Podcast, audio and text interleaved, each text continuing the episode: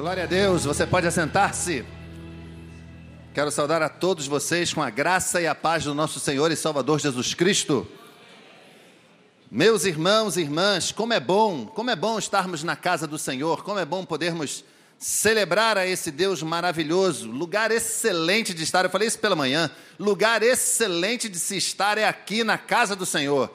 Você que está prestando seu culto online, glória a Deus, você está fazendo uma coisa muito boa, mas se você tem a oportunidade de estar aqui congregando conosco presencialmente, ô bênção é estar aqui, amém, gente? Amém. Como é bom a gente poder estar aqui.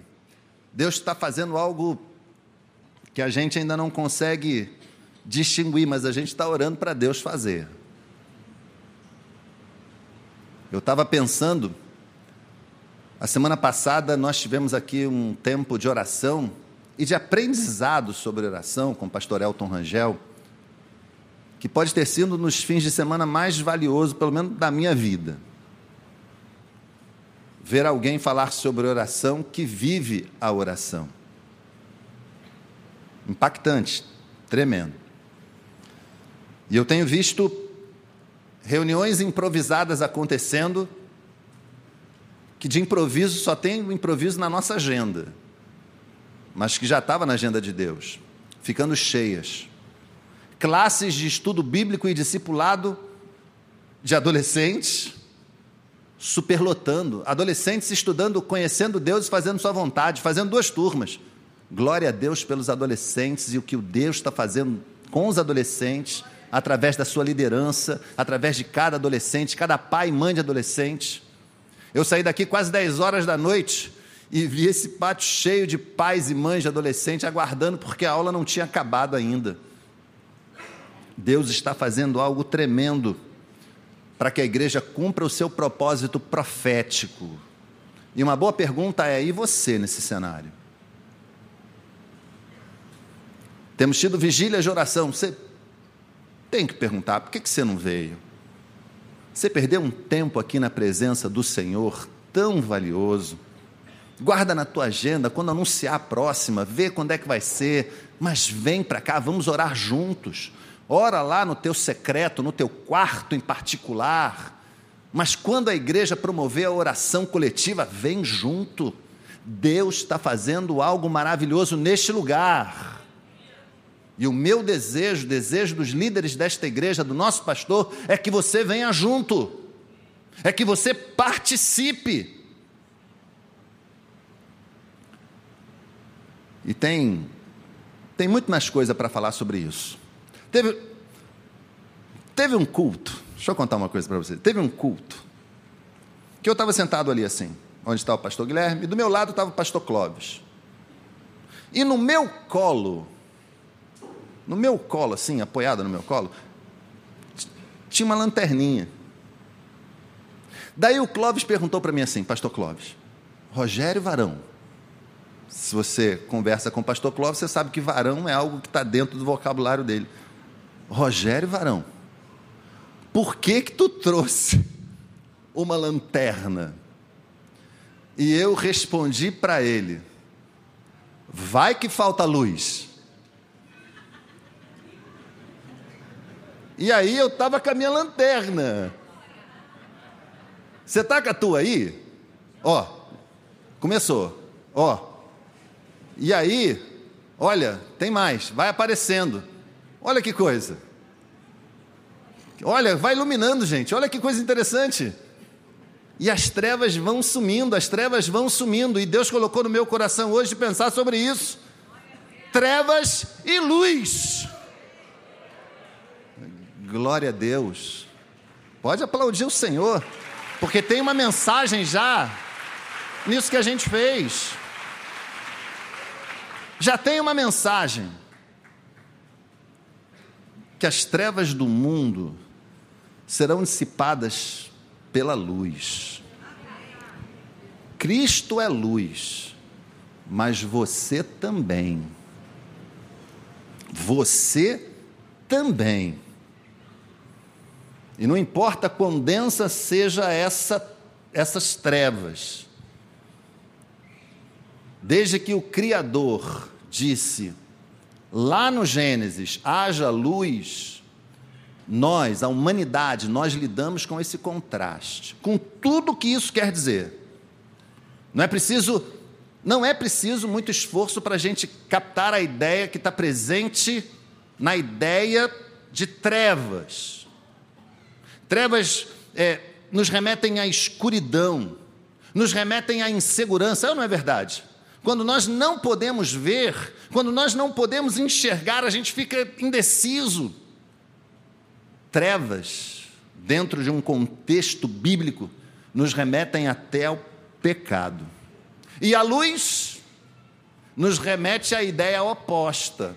A luz nos remete à ideia de que nós passamos a enxergar o caminho. A luz nos remete à ideia de que nós não vamos nos sentir mais inseguros, nós não vamos sentir mais medo. E o pecado vai para longe de nós. A luz é tão importante, tão importante durante todo o trajeto bíblico de Gênesis a Apocalipse, que ela está conectada à palavra num dos salmos, um dos salmos mais conhecidos de toda a Bíblia. Lâmpada para os meus pés é a tua palavra e luz para o meu caminho. Você está entendendo o que isso significa? Luz para o meu caminho. Eu não sei se você. Eu estou falando aqui de trevas e tal, nós fizemos aqui esse, esse combinado. Diego, deu certo. Nós fizemos aqui esse combinado, mas eu não sei se você já passou por essa experiência de ficar num ambiente totalmente escuro e não tem aquela coisa. Você já deve ter visto isso. A vista costuma. Quando o lugar é completamente desprovido de qualquer tipo de luminosidade, não tem essa de a luz acostuma, de o olho acostuma, a vista acostuma. Não importa o quanto a tua pupila dilate, não tem jeito. Você não enxerga nada. E tudo que você quer é uma lanterninha dessa. Tudo que você quer é o teu celular com lanterna. Tudo que você precisa para se livrar da incerteza, da insegurança, do medo que muitas vezes vem com a escuridão. E o texto que nós vamos ler agora é um texto que fala desse contraste, mas vejam, fala do seu papel no plano de Deus para ajudar a humanidade a se livrar das trevas. Abra sua Bíblia. Na carta de Paulo aos Filipenses, capítulo 5, nós vamos ler os versos de 8 a 13.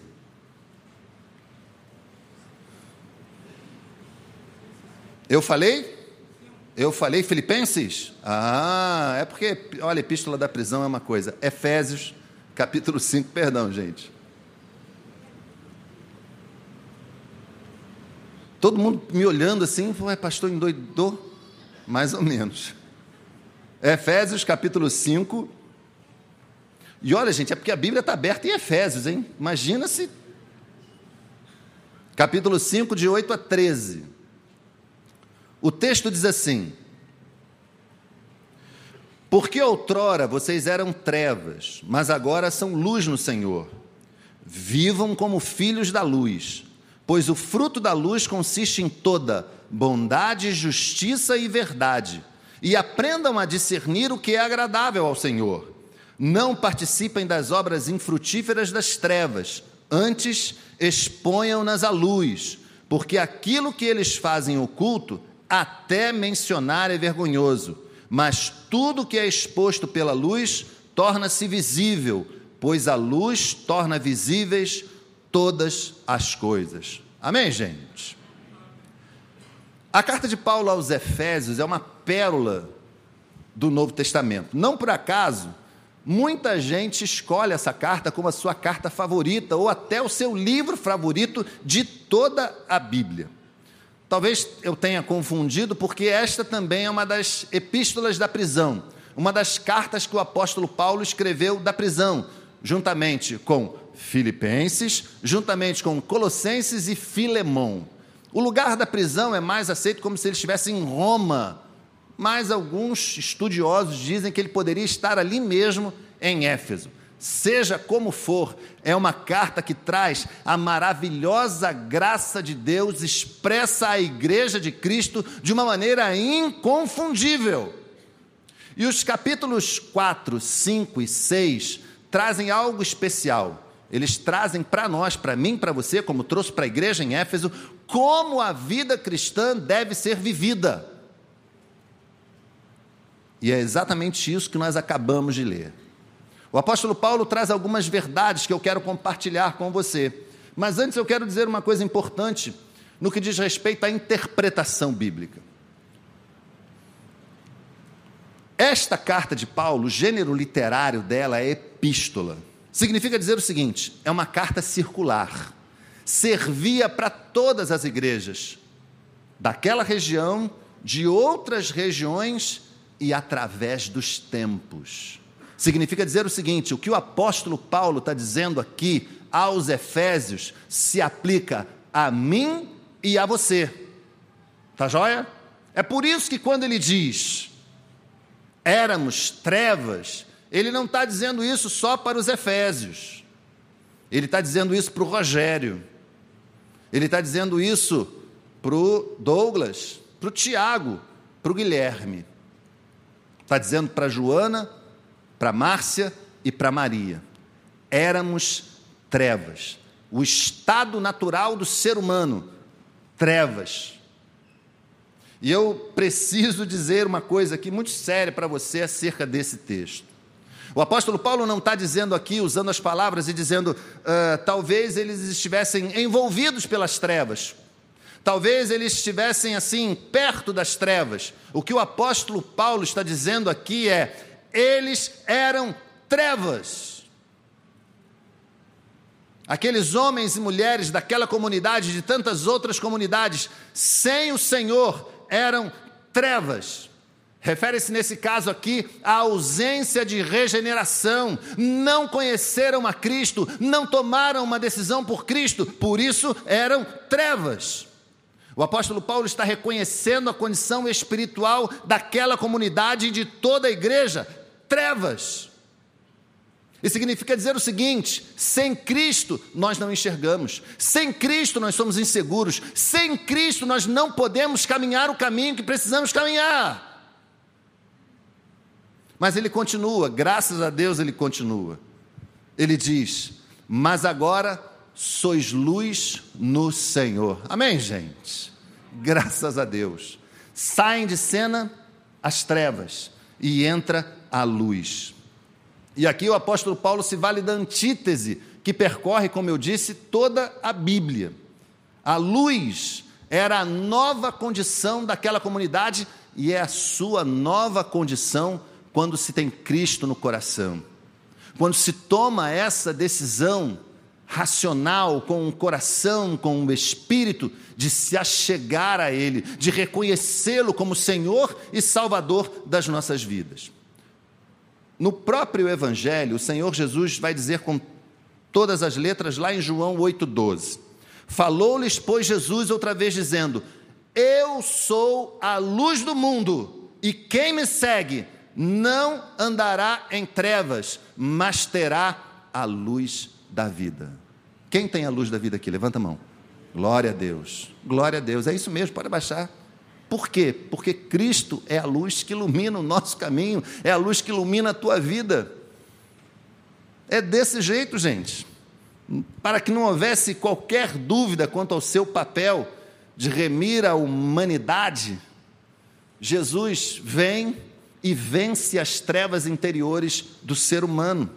Ao pecador, ele vai oferecer perdão Aquele que anda no erro, ele vai oferecer o caminho certo. Diante da mentira, o Senhor é a verdade. Diante da oposição, da morte, ele é a vida. Contra as trevas, ele é a luz. Glória a Deus. Esse é Jesus. Para que a gente não andasse mais na escuridão, ele veio ao mundo. Para que a gente não andasse mais na escuridão, ele sofreu. Para que a gente não andasse mais na escuridão, ele morreu. Para que a gente não andasse mais na escuridão, ele ressuscitou. Glória a Deus. Esse é o nosso Senhor, a luz da vida. Mas eu preciso fazer uma pergunta para você. Quando você acordou hoje, você, crente no Senhor Jesus, se acordou com um jeitão de luz ou com um jeitão de trevas? É uma pergunta difícil, eu sei, mas ela precisa ser feita. Lembra aí dos lugares que você foi? Você foi como luz? As coisas que você disse? A maneira como você dirigiu? Pronto. A maneira como você chegou, você estava aqui no culto da manhã, como você chegou ali naquele retorno, né, pastor Tiago? Aquele, está rindo? Tem Aquele retorno ali eu já falei, vou falar aqui agora de novo, hein? Tem um diabo plantado ali.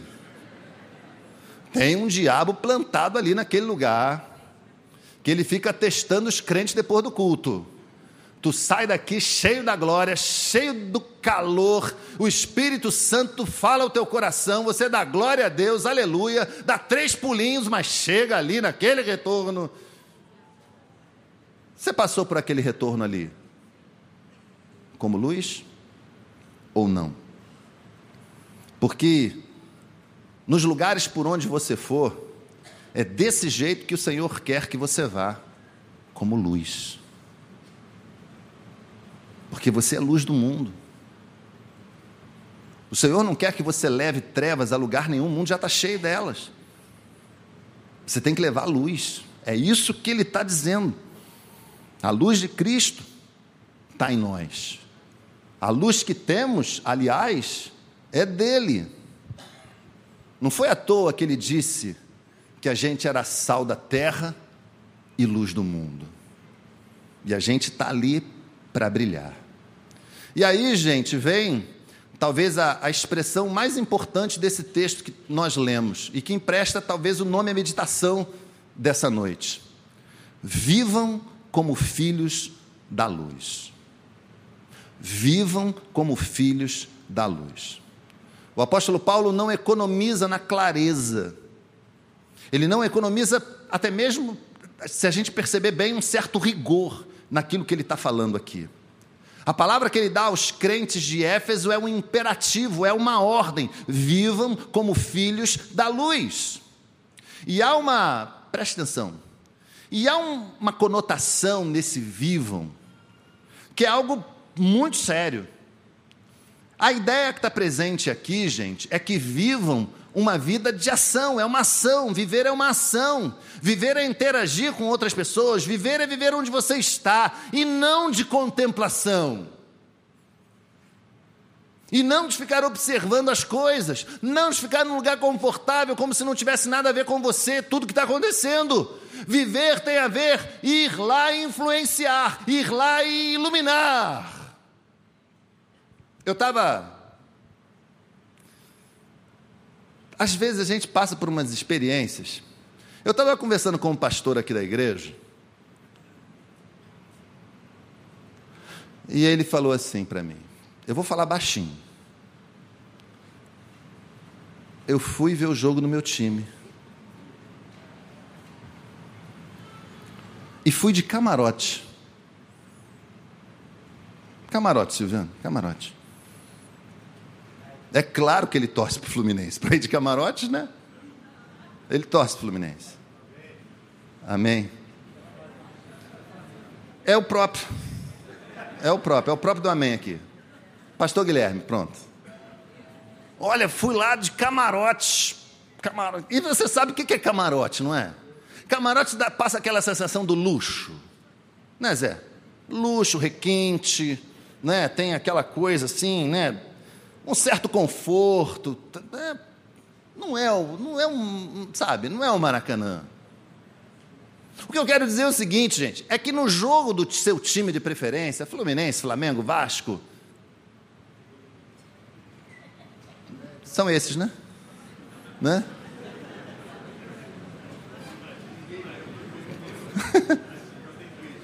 é, no jogo do seu time, preste atenção, você pode até ir de camarote. Vai estar tudo bem. Mas no jogo da vida cristã, na vida que a gente tem que viver de verdade, não dá para ir de camarote. Sabe por quê? Porque o ator principal é você. É você que é a luz do mundo. É você que o mundo está esperando que tenha um brilho. O diretor desse negócio todo é claro que é o Senhor. Ele que coordena, ele que determina, ele que planeja tudo, mas é você que tem que ir lá no front. É você que tem que estar lá no teu trabalho, é você que tem que estar na tua escola, é você que tem que estar na tua família brilhando e não assistindo de camarote. De camarote não adianta nada, contemplando, vendo as coisas acontecerem. Negativo não dá. Assim não. Vivam como filhos da luz. Você é protagonista dessa história. É desse jeito que o Senhor quer que você viva. Viva como um filho da luz. Viva como um filho da luz. Não abra mão disso, não. Eu poderia imaginar, e posso, que talvez os Efésios e talvez você ficassem na dúvida, mas o que, que eu faço? Como, como é viver na luz? Pastor, a palavra realmente é forte, mas e como fazer isso? Como viver na luz? Gente, o apóstolo Paulo responde a essa pergunta. No versículo 9, ele fala do fruto da luz. O fruto da luz consiste em bondade, justiça e verdade. Vamos falar da bondade primeiro. Eu não sei se você parou para perceber o tamanho da importância que a bondade tem em toda a Bíblia. Lá no livro do Êxodo, chegou o um momento em que o Senhor responde uma pergunta de Moisés: Senhor, me mostra a tua glória. Né? A dúvida de Moisés: me mostra a tua glória. Olha o que o Senhor responde para ele: Diante de ti farei passar toda a minha bondade. Você consegue entender o que está escrito aqui? Moisés pede para ver a glória do Senhor. E o Senhor responde a ele: Diante de você farei passar toda a minha bondade. Eu não sei, mas talvez o próprio Senhor esteja manifestando a sua glória através da sua bondade. Você está entendendo que profundo é isso? Mais adiante, ele chega a dizer assim: saibam, em Deuteronômio, saibam, portanto, que o Senhor, o seu Deus, é Deus. Ele é o Deus fiel que mantém a aliança e a bondade por mil gerações. A bondade está no coração de Deus para conosco. A manifestação da sua bondade está no seu coração. Quando você acorda, você conhece o Salmo 23, quando você acorda, bondade e fidelidade estão ali juntinho de você, porque a palavra diz isso, que elas perseguem você, quer você queira ou não, a bondade e a fidelidade do Senhor estão do teu lado. A bondade tem muita importância na Bíblia e a bondade é fruto da luz. Vivam como filho da luz. Vivam como filhos da luz. Finalmente, o apóstolo Paulo, apenas uma breve introdução, não dava para a gente falar tudo, não dá, infelizmente. Mas Paulo vai dizer aos Tessalonicenses: tenham cuidado para que ninguém retribua o mal com o mal, mas sejam sempre bondosos uns para com os outros e com todos. Sejam bondosos. O que a palavra de Deus nos mostra do início ao fim é que a bondade é uma marca do cristianismo. É uma marca daquele que é íntimo de Deus. E eu preciso perguntar para você: você é bondoso? Pensa bem. Você é uma pessoa bondosa? Tem bondade aí no teu coração? Você é uma pessoa generosa? Não tem como a gente viver a vida cristã, gente, sem bondade no coração. Ela é fruto da luz, da luz que há em nós, da luz que nós somos. Assim como uma jaqueira da jaca, uma macieira da maçã, nós, crentes em Cristo Jesus, precisamos manifestar bondade, atos de bondade.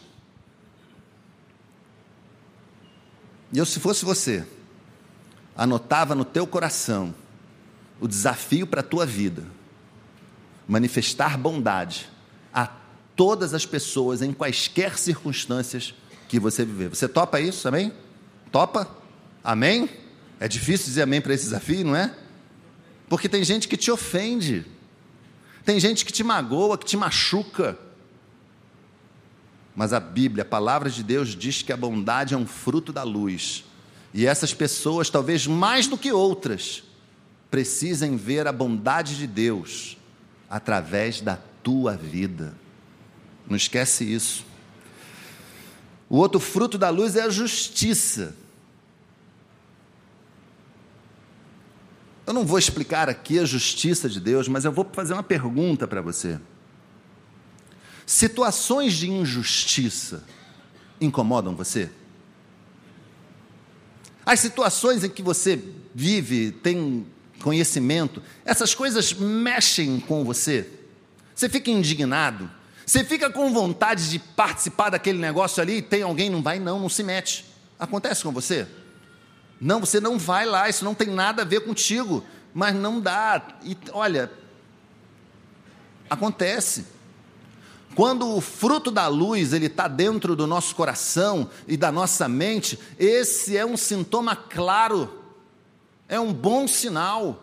A gente não se conforma com a injustiça, porque está no nosso coração a justiça do Senhor, e a luz não compactua com a injustiça. Amém, gente? A luz não compactua com a injustiça. A luz não compactua com a injustiça. De uma outra maneira, com outras palavras, o Salmo 1 diz um pouco disso. Bem-aventurado é o varão que não anda segundo o conselho dos ímpios, que não se detém no caminho dos pecadores e nem se assenta na roda dos escarnecedores. Antes tem o seu prazer na lei do Senhor e na sua lei medita de dia e de noite. A injustiça não nos agrada. A injustiça não nos faz bem. E o mais impressionante sobre a justiça é que ela também dá frutos. É o que Paulo vai dizer lá aos Filipenses, agora sim. Cheios do fruto da justiça, fruto que vem por meio de Jesus para louvor e glória de Deus. No exercício mental fácil da gente fazer, eu queria que agora, nesse momento, você pudesse imaginar um mundo com mais justiça, qualquer que seja ela. Consegue imaginar um mundo onde a gente pudesse ter mais equidade entre as pessoas? Que não houvesse tanta injustiça, tantas pessoas sofrendo por causa da injustiça? Quem sabe você mesmo está sofrendo na pele agora, veio para esse culto aqui, sabe, com toda a injustiça do mundo sobre os teus ombros. Eu quero dizer para você que nós, povo de Deus, somos resposta resposta à injustiça do mundo, porque nós somos filhos da luz e se vivermos como o Senhor manda que vivamos, a injustiça vai sair de cena, porque o fruto da luz é a justiça. Você recebe essa palavra? Tem a ver com você? Tem a ver com você essa semana? Essa semana é uma semana boa para você manifestar a justiça? É uma semana boa para você se inquietar com a injustiça, com as coisas que estão acontecendo no teu lado, às vezes estão acontecendo na, na mesa do teu amigo do lado. Está sofrendo uma baita injustiça, você sabe o que aconteceu, você sabe que ele é inocente e você não fala nada. Se eu falar, eu posso me prejudicar. Eu posso me prejudicar. Eu não vou falar nada, deixa ele se virar, nada disso. Age como luz lá no lugar onde você está plantado, onde o Senhor colocou você. Gente, ou nós fazemos isso, ou. Porque se a gente está orando por avivamento, estamos. Se a gente está pedindo a Deus um mover, e estamos. E se o Senhor está começando a mover, a gente vai começar a influenciar outros rincões, outros cenários. Como eu disse, venha vigília para orar, vamos à igreja, ore na sua casa, mas ah, o grande desafio pode estar no trabalho. Pode estar na sua casa também, é verdade.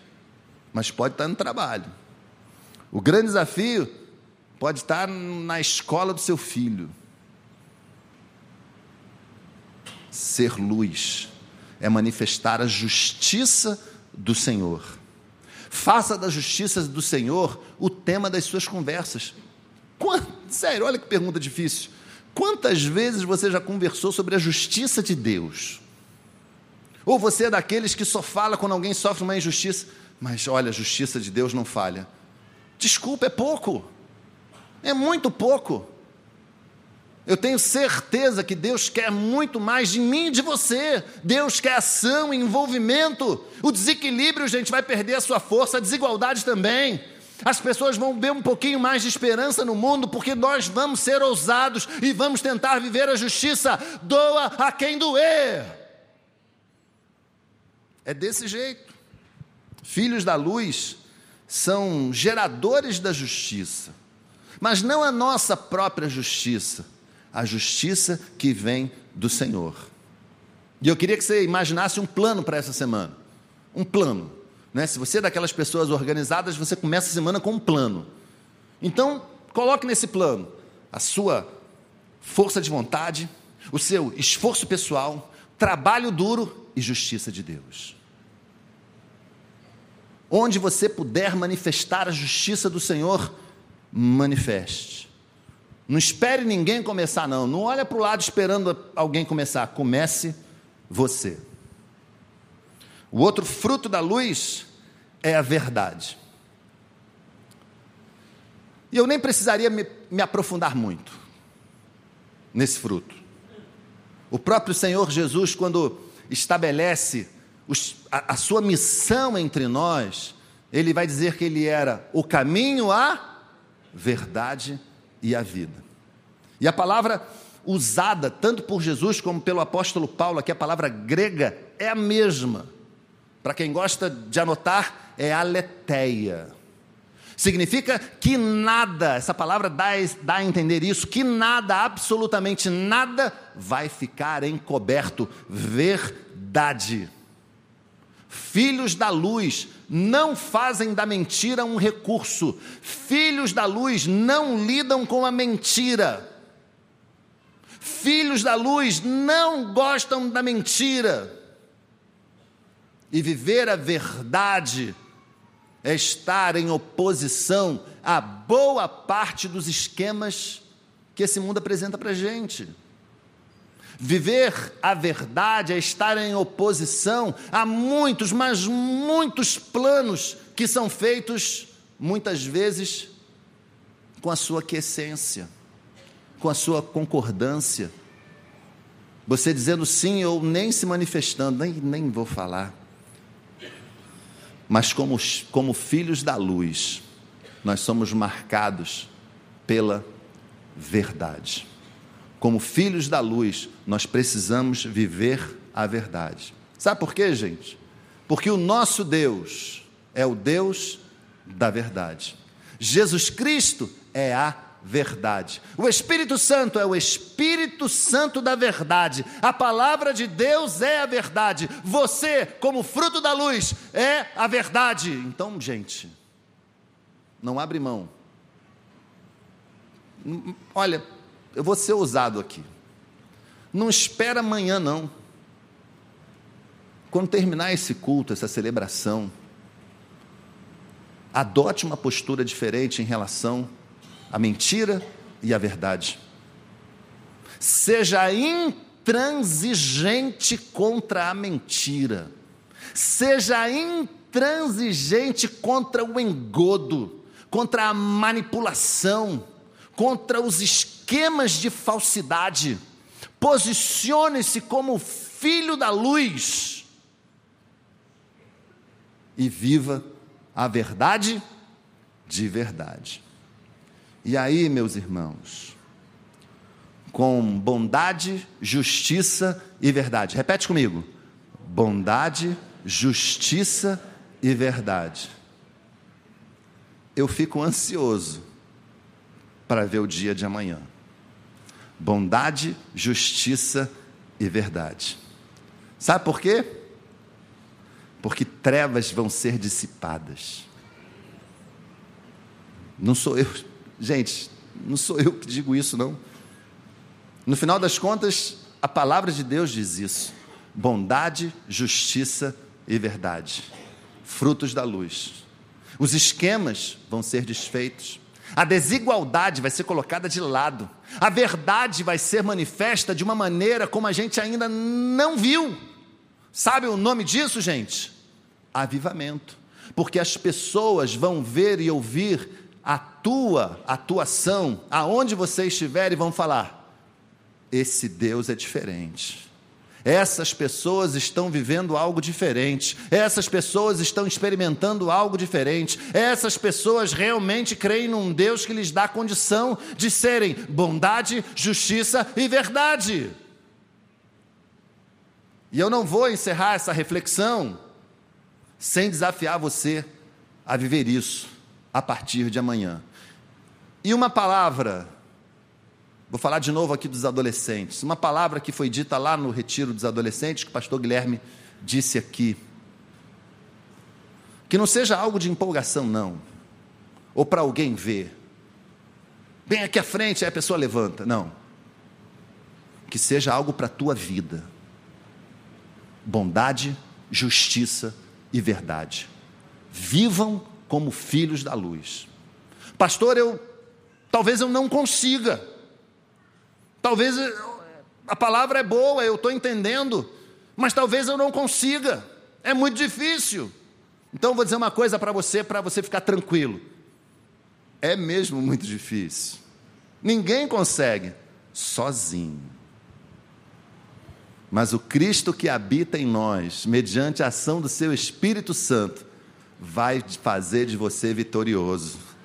E se você estava aqui de manhã, você aprendeu uma coisa a visão que você vai fazer de você ao longo dessa semana e nas próximas semanas e nos próximos meses é a visão de alguém cheio de bondade no coração, bondade transbordante. A visão de alguém cheio da justiça de Deus, justiça transbordante. A visão de alguém cheio da verdade que vem dele, do coração dele, a verdade transbordante. Você crê nisso? Você crê que você pode ser essa pessoa?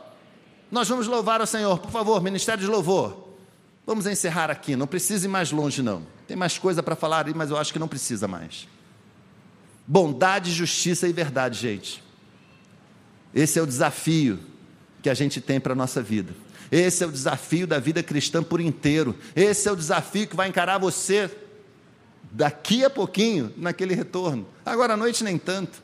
Mas talvez amanhã, quando você estiver enfrentando a loucura do trânsito no Rio de Janeiro, talvez a condução, ou talvez a intransigência do seu chefe, ou quem sabe você tem um subordinado que não seja lá essas coisas todas. Talvez a questão esteja lá na tua casa, na tua família. Bondade, justiça e verdade para todo lugar, para todo canto. Bondade, justiça e verdade. É isso que o Senhor espera da gente. Nós somos filhos da luz. Você é filho da luz. Bondade, justiça e verdade sobre a tua vida. Bondade, justiça e verdade aonde você plantar a planta do teu pé, aonde você andar, aonde você caminhar. Bondade, justiça e verdade. Para a honra e glória do Senhor não é para que você seja exaltado, não. Não é para que as pessoas olhem para você, puxa, que pessoa legal. Não, não, não. É para honrar a Ele, porque toda honra e toda glória são dele. Bondade, mais bondade no mundo, sim, através da tua vida, mais justiça no mundo, sim, através da tua vida, mais verdade no mundo, sim, através da tua vida. Vivam como filhos da luz. Vamos louvar.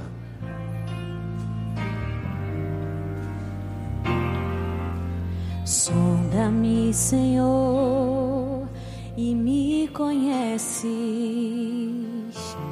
Quebranta o meu coração Transforma-me conforme a tua palavra e enche-me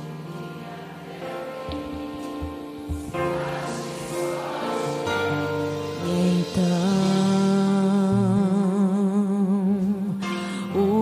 usa-me, Senhor.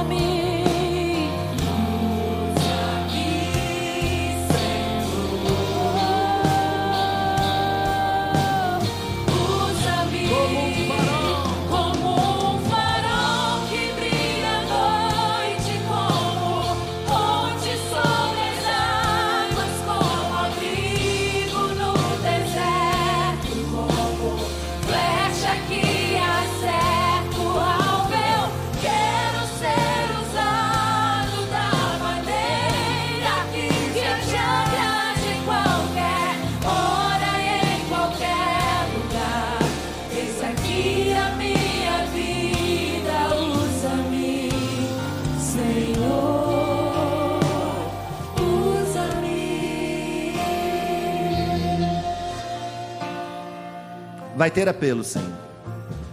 Vai ter desafio, sim. E eu queria convidar você que ouviu essa palavra, mais do que qualquer outra coisa, que leu esse texto e talvez tenha percebido hoje o quanto essa palavra que o apóstolo Paulo escreveu aos Efésios tem a ver com você, tem a ver com a gente, tem a ver com a igreja de Cristo. E a partir de hoje, você vai querer viver a bondade, a justiça e a verdade do Senhor. Se é verdade isso na tua vida, se está tocando o teu coração, vem aqui à frente, vamos orar juntos. Eu já estou aqui, eu já vim, eu já cheguei aqui. Essa palavra foi falando ao meu coração à medida que a gente ia construindo. E a gente vai juntos compartilhar esse momento. Pode vir aqui à frente. Senhor, eu quero, eu quero sim, eu quero. Eu quero, não é fácil, mas eu quero. Bondade, justiça e verdade. Pode vir aqui à frente, vamos juntos. Eu sei o quanto é difícil responder a um apelo como esse. Mas quem sabe é lá no teu trabalho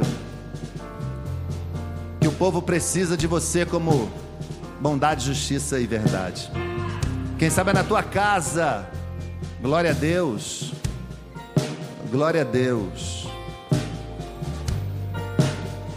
Quando eu falo que há algo acontecendo com os adolescentes dessa igreja,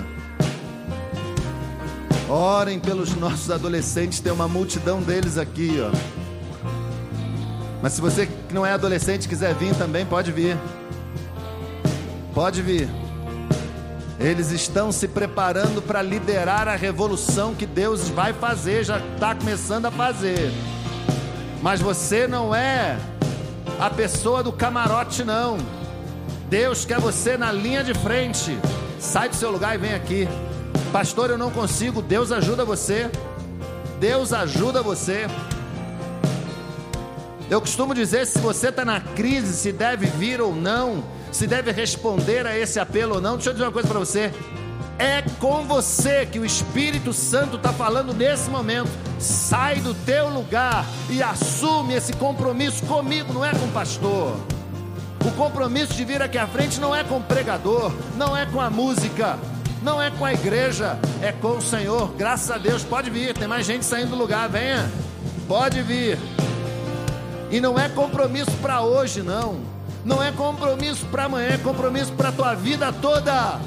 Vivam como filhos da luz. Vivam como filhos da luz. Vivam como filhos da luz.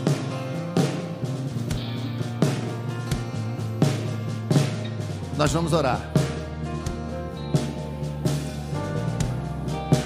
Feche teus olhos.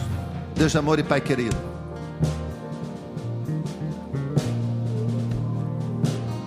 A tua palavra é muito clara, Senhor, acerca do nosso papel nessa geração. A tua palavra é cristalina, Senhor Deus, quando nos apresenta o tamanho da responsabilidade que temos. Ajuda-nos, Senhor, a viver como filhos da luz. Eu te suplico, Pai amado, que em nome de Jesus, tu coloques o teu Espírito Santo à disposição destes meus irmãos e irmãs que vieram aqui à frente, ou quem sabe estão em suas casas, no seu local de trabalho, em qualquer lugar desse mundo que também manifestaram esse desejo em seus corações de viverem a bondade, a justiça e a verdade vivendo suas vidas como filhos da luz. De um modo especial, Senhor Deus, eu te suplico, toca a vida desses adolescentes que vieram aqui à frente. Prepara o Senhor Deus para a jornada da vida. Eles têm se manifestado ao teu lado, ao teu encontro, Senhor Deus. E eu te suplico, Pai, segura-os na tua mão porque eles também querem ser filhos da luz. Pai, se alguém está aqui nessa noite,